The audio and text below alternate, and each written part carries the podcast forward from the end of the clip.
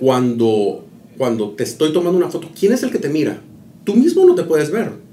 Entonces, ¿quién es el que te mira? El fotógrafo. Entonces, el fotógrafo puede decirte, estás bien colocado, estás en el lugar correcto, qué fondo tienes, estás en la posición correcta, eh, estás dando el mensaje correcto.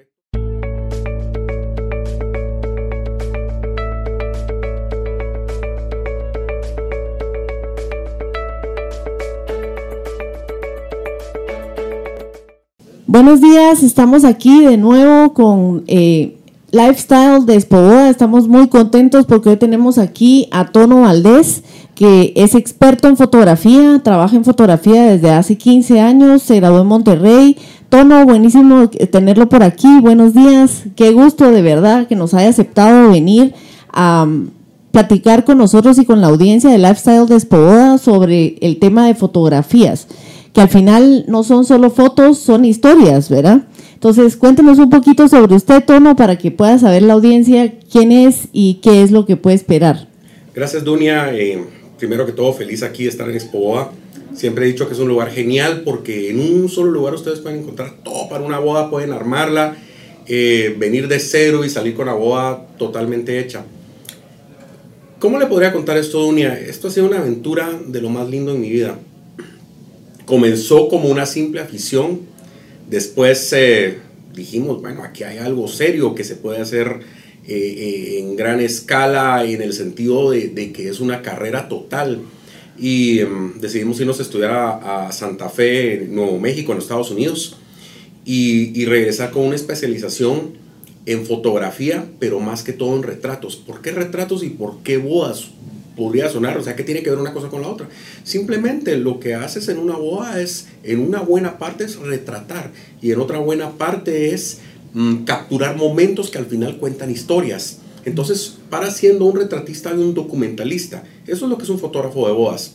Imagínate qué importante, el otro día llegó una señora a mi estudio que tenía de haberse casado hace más de 15 años con nosotros me decía, mire, pasó eh, pues en mi familia cierto acontecimiento y andamos buscando una foto muy especial. En ese momento no pedimos la foto. Cuando la señora le encontramos la foto, se le entregamos, se puso a llorar y nos comentó a contar la historia que había alrededor de esa foto y lo que había pasado a esa persona.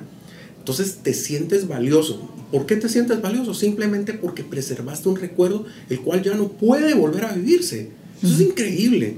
Entonces el fotógrafo de bodas yo siempre digo y molesto un poquito con eso y perdón para los otros proveedores, pero creo que somos el proveedor más importante porque somos los que preservamos los recuerdos que ya no van a poder volver a estar. Es más, ser un fotógrafo de bodas no es solo eso, Dunia, sino es la persona que marca los tiempos en la boda, es la persona que lleva el ritmo, es la persona que dice cuándo pasamos al siguiente momento. Somos bien importantes y además no la pasamos bomba. Me fascina ir a las bodas porque estás en medio de una celebración, estás en medio de personas que están felices, en medio de personas que están eh, pasándose lo mejor y eso se contagia. El otro día me molestaba uno de mis clientes, me dice, mire usted, yo no sé si le voy a pagar porque usted vino a, a, a, pasársela bailando con la cámara a la mitad del tiempo. Y es la verdad, voy tomando fotos y me voy bailando entre la gente y me encanta, te lo pasas bien. Por supuesto que lo que me dijo el novio es era broma, ¿verdad? Pero eh, te lo pasas bien, es, es un momento eh, realmente de celebración, ¿verdad? Pero es interesante porque al final es vivir el momento junto con ellos, no solo es ir y tomar fotografías, eh, sino vivir el momento con ellos, ¿verdad? O sea, el hecho de ir y estar con ellos en cada momento. A mí me parece impresionante qué fotos se toman a veces que aunque uno no haya estado, se imagina qué estaban hablando, qué estaban pensando, eh, que eso es lo, lo, lo, de interesante de las fotos que cuentan historias, ¿verdad? Que uno puede imaginarse qué había adentro. Claro, y además de eso, Dunia, te paras involucrando. ¿Qué quiero decir te paras involucrando? Paras estando en momentos íntimos. En momentos, por ejemplo, la parte del arreglo de la novia. El otro día me pasó una, una historia interesantísima. Eh, hay un momento donde coloco un espejo. En el espejo podía ver la cara del abuelo, el que él me daba la espalda hacia mí y de frente a mí quedaba la novia. En el momento que le destapamos los ojos a la novia y al abuelo, y esa sonrisa y los dos comienzan a llorar de la emoción, tanto él de verla con el vestido de novia y ella de verlo a él llorando por eso. O sea, casi me pongo a llorar también, por supuesto, de la emoción, entonces te paras involucrando. te paras volviendo amigo de los novios. En ese momento, Dunia, eres la persona que aconseja, le dice, no, eso no te quedó bien, paras componiendo corbatas, paras dando consejos, paras, eh, no sé, siendo parte de momentos íntimos que te hacen realmente decir, wow, o sea, ¿qué, tesoro es esto? es, bien, bien, bien bonito el, el que la gente te dé el derecho de estar ahí. Yo siempre digo eso, para estar en esos momentos, primero tienes que ganártelo. ¿Y cómo te lo ganas? Con tu profesionalismo. Y segundo, es eh, el disfrutar ese momento, el respetarlo, el, tener el profesionalismo para mm, estar, pero a la vez no figurar. Tiene un montón de cuestiones, no es solo así, la gente a veces cree que es eh, sacar la cámara y comenzar a tomar a lo loco, no, es, es, una serie de cosas mucho, que van mucho más allá. Yo creo que es ver, yo creo que lo que acá, yo estuve en una boda una vez y como lo he escuchado a usted varias veces, pues ya conozco un poquito y me di cuenta de algo bien interesante, porque creo que no solo tomar fotografías de decir, bueno, póngase allá a la par del pastel, póngase aquí, o le voy a tomar cuando esté bailando, o le voy a hacer las fotos del lugar sino es tomar esos momentos y tener una visión. Yo creo que los fotógrafos tienen una visión más allá de cualquier persona, o sea, tienen una visual, ellos ven los momentos antes de que sucedan. Entonces yo veía, por ejemplo, en una boda que fui, que los fotógrafos, habían dos fotógrafos y estaban parados en un lugar eh, esperando como que les dijeran qué tomar. Y hubo un montón de cosas que se pasaron eh, yo era invitada en la boda y, dije, hubiera sido bien interesante que llegaran, porque el lugar era preciosísimo, que llegaran a cada mesa, que le dijeran, mire, se quiere poner aquí, le quiero tomar una foto. Eh, no figuró, la mitad de los invitados no figuraron en nada, porque los fotógrafos estaban esperando que les dijeran qué tomar. Entonces, eso sí es un problema grave, porque los novios y, o los anfitriones no pueden andar en eso, o sea, no pueden andar diciendo, mire, por favor, tómele a ella, porque es al contrario, el fotógrafo siento yo que debe darse para poder hacer ese tipo de fotografías y que al final todos los invitados se sientan involucrados en la boda. Fíjate que yo siempre digo algo. Cuando, cuando te estoy tomando una foto, ¿quién es el que te mira? Tú mismo no te puedes ver. Entonces, ¿quién es el que te mira? El fotógrafo. Entonces, el fotógrafo puede decirte, estás bien colocado, estás en el lugar correcto, qué fondo tienes, estás en la posición correcta eh, estás dando el mensaje correcto. Por eso, de hecho, te, les cuento que tomé yo, una de las clases especializadas que tomé era posicionamiento eh, corporal, porque el cuerpo da mensajes, entonces da, eso tienes que verlo. Em, yo creo que sería un verdadero fracaso llevar a un fotógrafo a una boda al cual no tenga que decirle qué hacer. Todo lo contrario. Yo creo que los novios están esperando que el fotógrafo los guíe. El otro día me dice una mamá de una novia, me dice, mira, Tono, yo estoy que me muero los nervios no sé qué hacer. Y usted lo miro tan tranquilo. Decía, mire señora, ¿sabe qué pasa? Es que yo me caso todos los fines de semana. Entonces, como me caso todos los fines de semana, sé exactamente qué voy a, a dónde debo estar, cómo debo estar, qué debo hacer, qué debo, no, qué debo decir, qué no debo decir. O sea, paras teniendo una gran experiencia que hasta lo que hablábamos hace un ratito de, de los ángulos y todo, la gente no quiere ver el ángulo normal, no quiere ver lo que siempre mire, esperan tener una vista distinta de lo que podrían ellos haber captado con su celular. Es apasionante realmente porque es no solamente contar la historia, sino que la historia no falte en ningún momento, que la historia eh, tenga los elementos necesarios para que cuando pase el tiempo la miran y digan, wow, o sea, aquí de verdad hay un, hay un reportaje. Si uno pudiera hacer esto bien concreto, bien simple, lo que hace uno es tomar registros de momentos. Y, y si te pones a pensar, cuando mira a los grandes fotógrafos de la historia documentalistas que tomaron registros de lo que pasó, no sé, voy a pensar cuando el, eh, la Segunda Guerra Mundial o algo por el estilo, y, después los historiadores ya en el futuro miran lo que pasó, ellos contaron la historia que hubo, contaron los momentos pues gracias a Dios uno no cuenta historias de guerra, sino cuenta historias de amor. Pero pasa lo mismo, tú tienes que saber contar todos esos momentos, contar esa historia para que en el futuro cuando la miren digan, wow, aquí sí verdaderamente hay un registro de todo lo que pasó. Es bien, bien importante. Yo creo que es algo que hay que tomar muy en serio, muy, muy en serio y no solamente es decir, bueno, voy a llegar a tomar unas fotos y después eh, miro ahí qué sale. No, no, es mucho más que esto. De hecho, la carrera de fotógrafo de bodas existe. Eh, hay, hay centros especializados, principalmente en Estados Unidos y en Europa, donde te enseñan a ser un fotógrafo de bodas. Mucha gente dice, Dunia, que el fotógrafo de bodas es el fotógrafo más especializado que existe.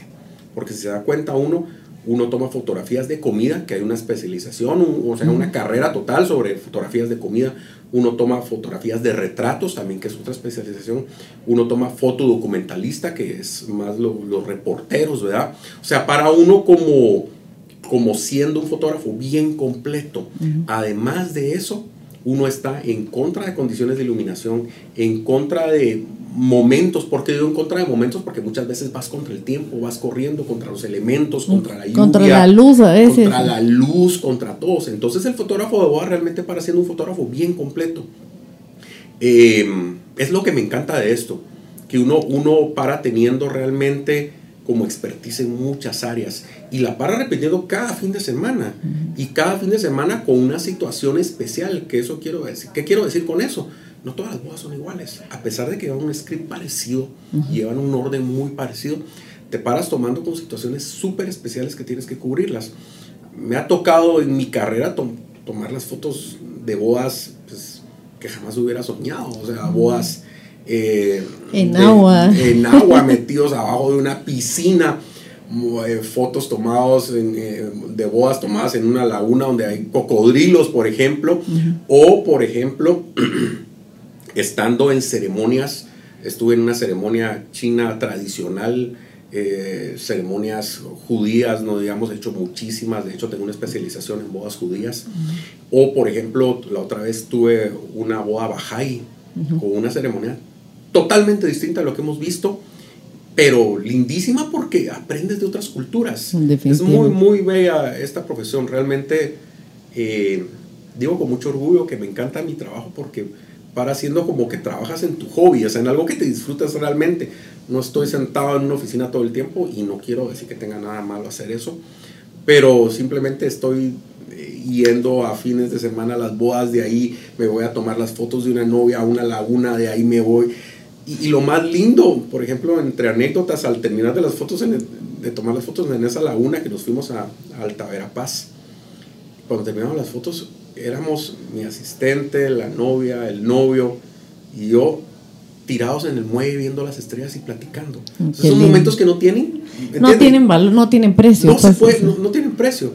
Y paras volviéndote súper amigo de los novios, te quedas a dormir.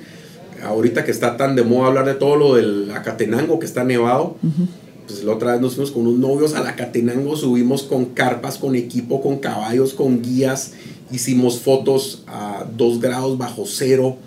Eh, después nos pusimos a ver eh, el, la Vía Láctea en la madrugada con ellos en una fogata, comiendo, tomando chocolate y marshmallows. O sea, no tiene precio. Mi trabajo realmente es lindísimo, me lo disfruto, lo amo.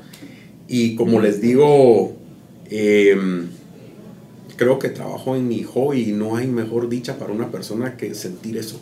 Se, se, siente, ahorita que estoy platicando con ustedes, se siente la emoción y qué lindo escuchar, yo me caso todos los fines de semana, porque eso quiere decir que usted lo vive como si fuera usted. Entonces eso es lo que se ve en las fotografías, lo que vemos reflejado en las fotografías la pasión, el encanto que tiene cada uno. Y me gusta mucho la parte de pensar el hecho de ver las bodas desde otro, las bodas y todas las fotografías desde otra perspectiva. Porque yo, por ejemplo, muchas veces con mi celular, ahorita que he estado viendo, porque he, convivido, tengo 25 años de, estar con Expo Boda, y pues he visto varias personas, varias, varias fotografías que nos envían para poner en revista, para poner y de verdad veo tan interesante el hecho de llegar uno con su celular, le, dice, mire, por favor, le voy a tomar a, esta, a este arreglo para que salga en las redes sociales. Entonces llega uno con su celular, le toma una foto y después llega un experto en fotografía y le toma una foto y usted dice, pero ¿por qué le tomó esa parte o ese espacito y no toda como lo hice yo y la mía no quedó bonita? O sea, al final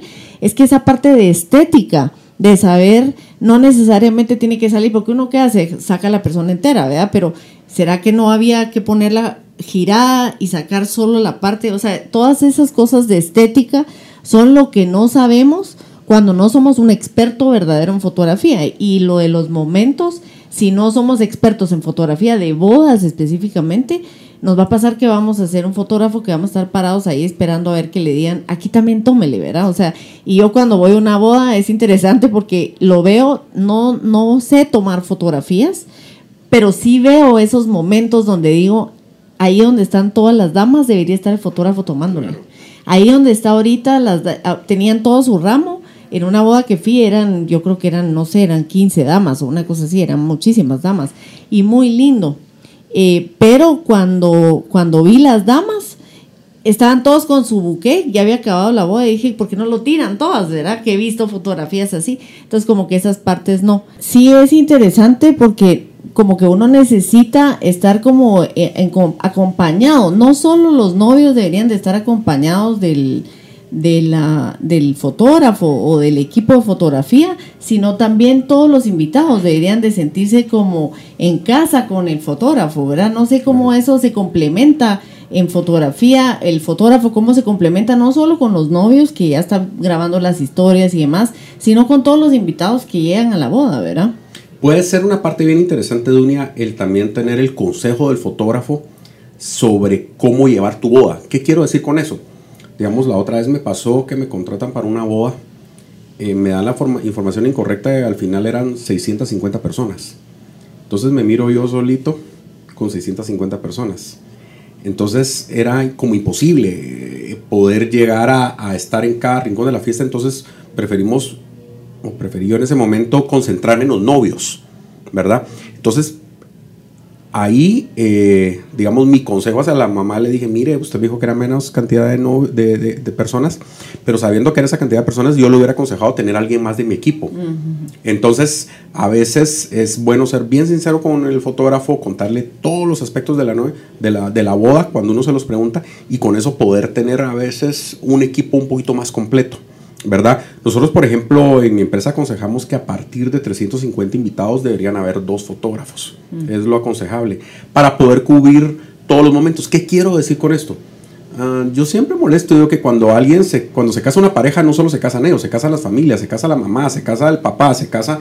Entonces todos ellos, todos ellos quieren también sus momentos de fotos, quieren sus fotos con sus amigos de la U, sus fotos con los amigos del Cuchubal, qué sé yo. Entonces todo eso no puede llegar a faltar.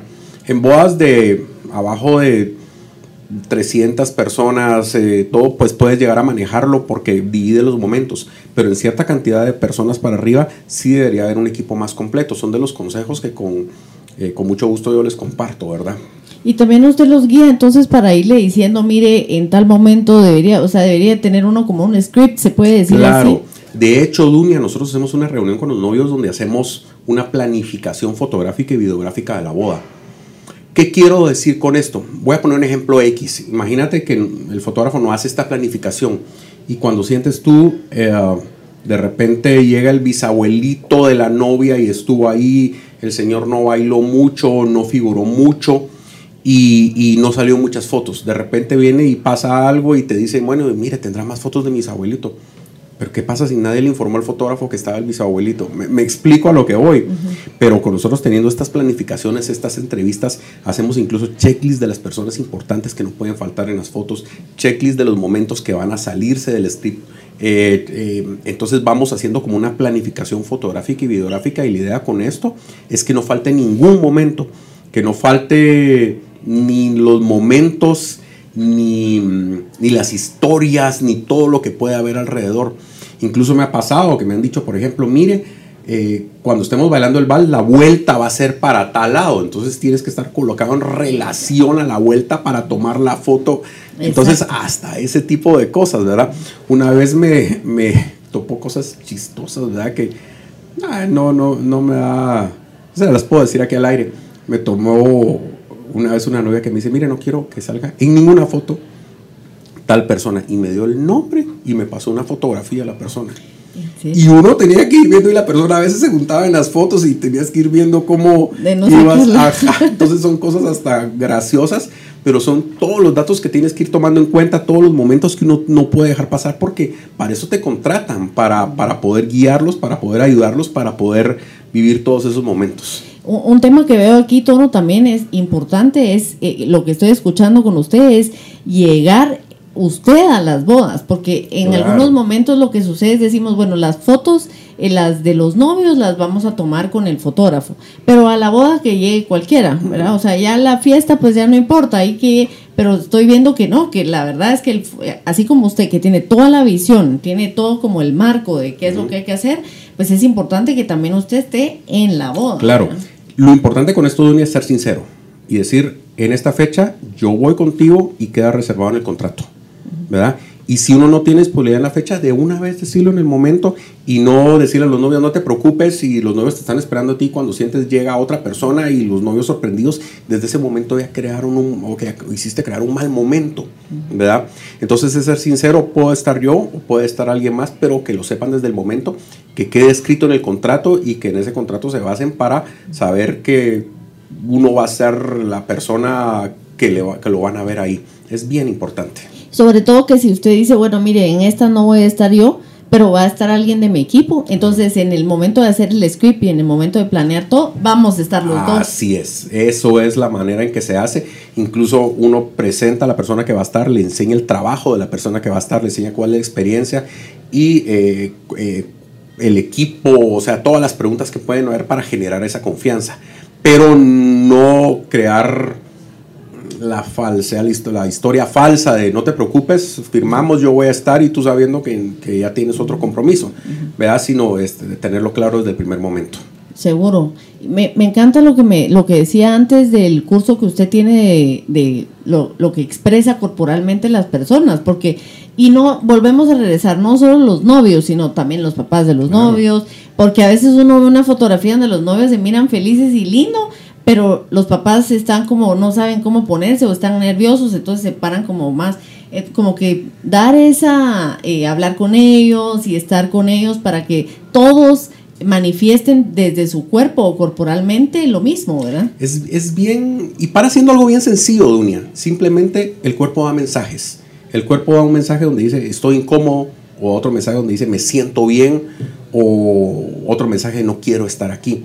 Al final de cuentas, lo que uno quiere es que la foto sea como ideal y que la persona se mire feliz de estar en ese momento.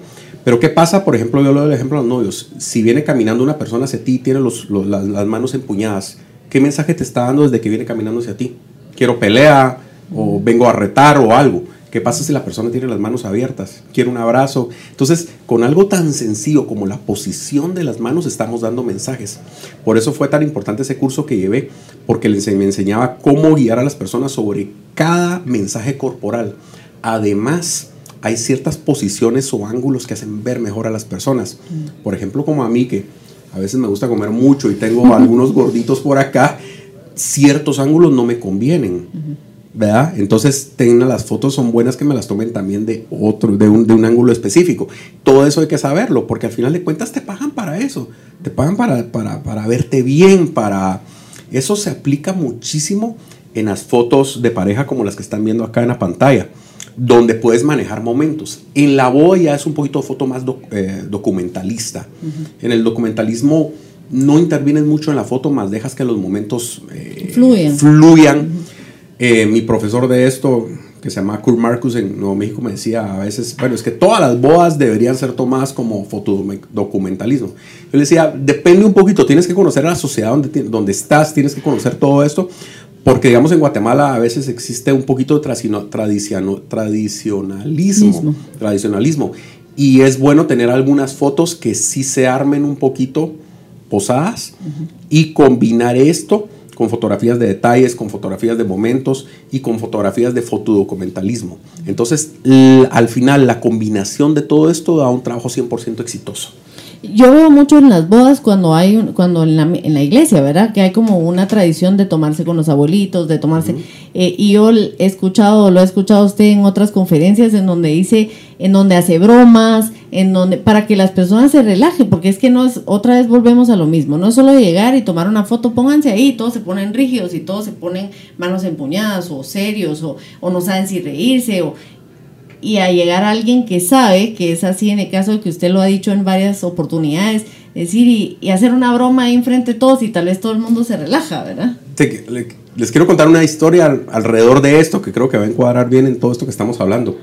Recuerdo hace algunos años cuando llegan una pareja de novios, estábamos hablando cabalmente sobre las fotos de pareja que íbamos a hacer un día aparte de la boda.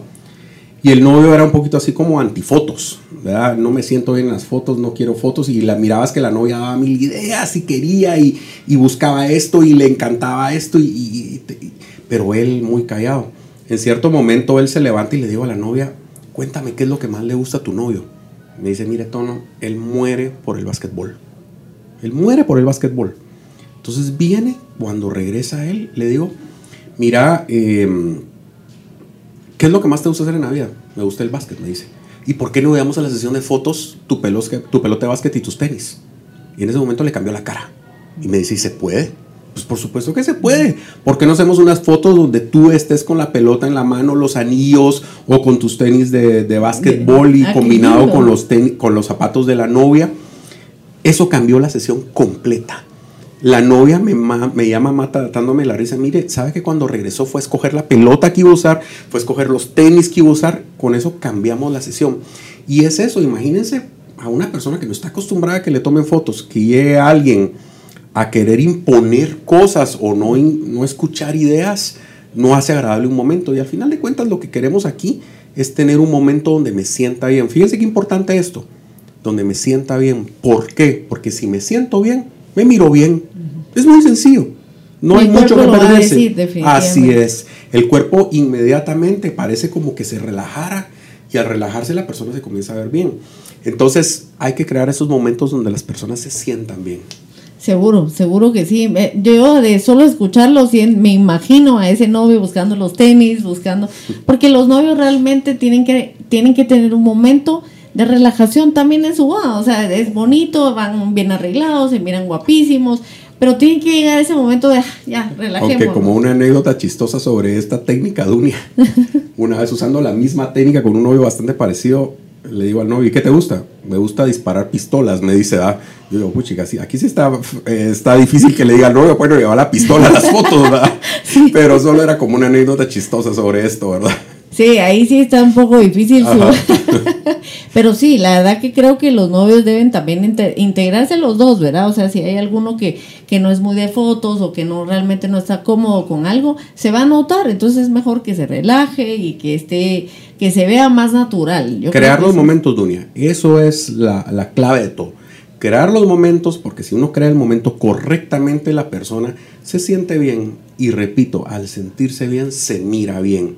Esa es la técnica que hay que usar, ¿verdad? Obviamente, como les repetí hace un ratito y hablamos, los novios no se van a poder ver. Entonces, el encargado es uno de, verlos y saber que estéticamente eh, la, forma, la pareja, la estética, eh, los encuadres hacen ver bien todo el cuadro de la foto, ¿verdad? Sí, yo estaba escuchando, por ejemplo, cuando dijo lo de estar arriba en el volcán con marshmallows, chocolate caliente hay novias que no comen desde un día antes y llevan un día entero sin comer. Y eso también se ve en las fotografías. O sea, si yo tengo un día entero sin comer para poder llegar a las fotos de lo tensa que me siento o porque el vestido, por supuesto que se va a notar en las, en las fotos. Me imagino que es un consejo que usted también les da. Mire, relájese y coma tranquilo porque... Así es. El Photoshop se encarga de lo demás. no, y, y es increíble. Simplemente con buscar los ángulos adecuados ¿verdad? Pues las personas a veces dicen no como porque, no sé, saber qué pensarán, que de un día de no comer va a pasar algo mágico, no sé, ¿verdad? Pero no, la idea es crear todos los momentos y eso también quiere decir lo que pasó antes, los días antes, para llegar a ese día mágico, ¿verdad? Em, es es, es eh, ponerse en los zapatos de ellos, ¿verdad? Creo que ese es un buen tip también. y me acuerdo de esto y lo quiero mencionar porque hace mucho tiempo eh, recibí un curso con, un fotógrafo italiano y él primero nos hacían que nos tomaran fotos a nosotros. Y uno, bueno, yo vengo aquí a tomar fotos, no a que me tomen fotos. Y después en cierto momento nos decía eh, él, quiero que ustedes vivan la experiencia que van a tener las personas cuando le tomen fotos. Quiero que miren las cosas que pueden hacer estos fotos. Él consiguió unos fotógrafos amateur que nos llevaron a tomar fotos. Miren qué hacen ellos que no los hacen sentir cómodos para que ustedes aprendan de esto y no cometan los mismos errores y se pongan en los zapatos de ellos. Entonces fue un taller bien, bien interesante porque nos hacía ponernos en los zapatos de la gente. Entonces, hay que, hay que saberlo, hay que sentirlo, ¿verdad? Eh, yo creo que eso es eh, para generar historias, para que las fotos generen historias. Creo que hay que sentirlo, hay que vivirlo, que es lo que usted está mencionando ahorita, ¿verdad? Hay que sentirlo. Cuando uno está viendo, yo de verdad creo que los fotógrafos tienen eh, una visión diferente. O sea, yo sí creo en que ven diferentes las cosas a como las veo uno. Tanto la persona que hace video, fotografía, en el caso suyo que tiene tanto expertise en esto, estoy segura que mira las cosas desde otro, con otra visión, o sea, con otros lentes. Yo creo que sí es importante por eso contratar a alguien tan experto, porque seguramente va a haber cosas que nosotros no podemos ver. Nuestro ojo no lo puede ver porque no es a eso a lo que nos dedicamos, ¿verdad? Sí, y en Guatemala creo que somos privilegiados. Eh, yo creo que sería egoísta hablar solo de mí. Existen muy buenos profesionales en Guatemala, aquí en Espoba existen muy buenos profesionales, pero además de, yo cuando me voy a tomar fotografías a bodas en El Salvador, en Honduras, incluso bodas que me he ido a tomar en México, la gente le dice a uno, mire, pero he explorado un poquito sobre Guatemala y ustedes tienen todo. Tienen lagunas, ríos, eh, ruinas mayas. Por cierto, me voy a tomar a PT una sesión de fotos ahorita en marzo, donde estamos consiguiendo los permisos para para poder hacerlo en un sitio arqueológico. Imagínate qué belleza eso.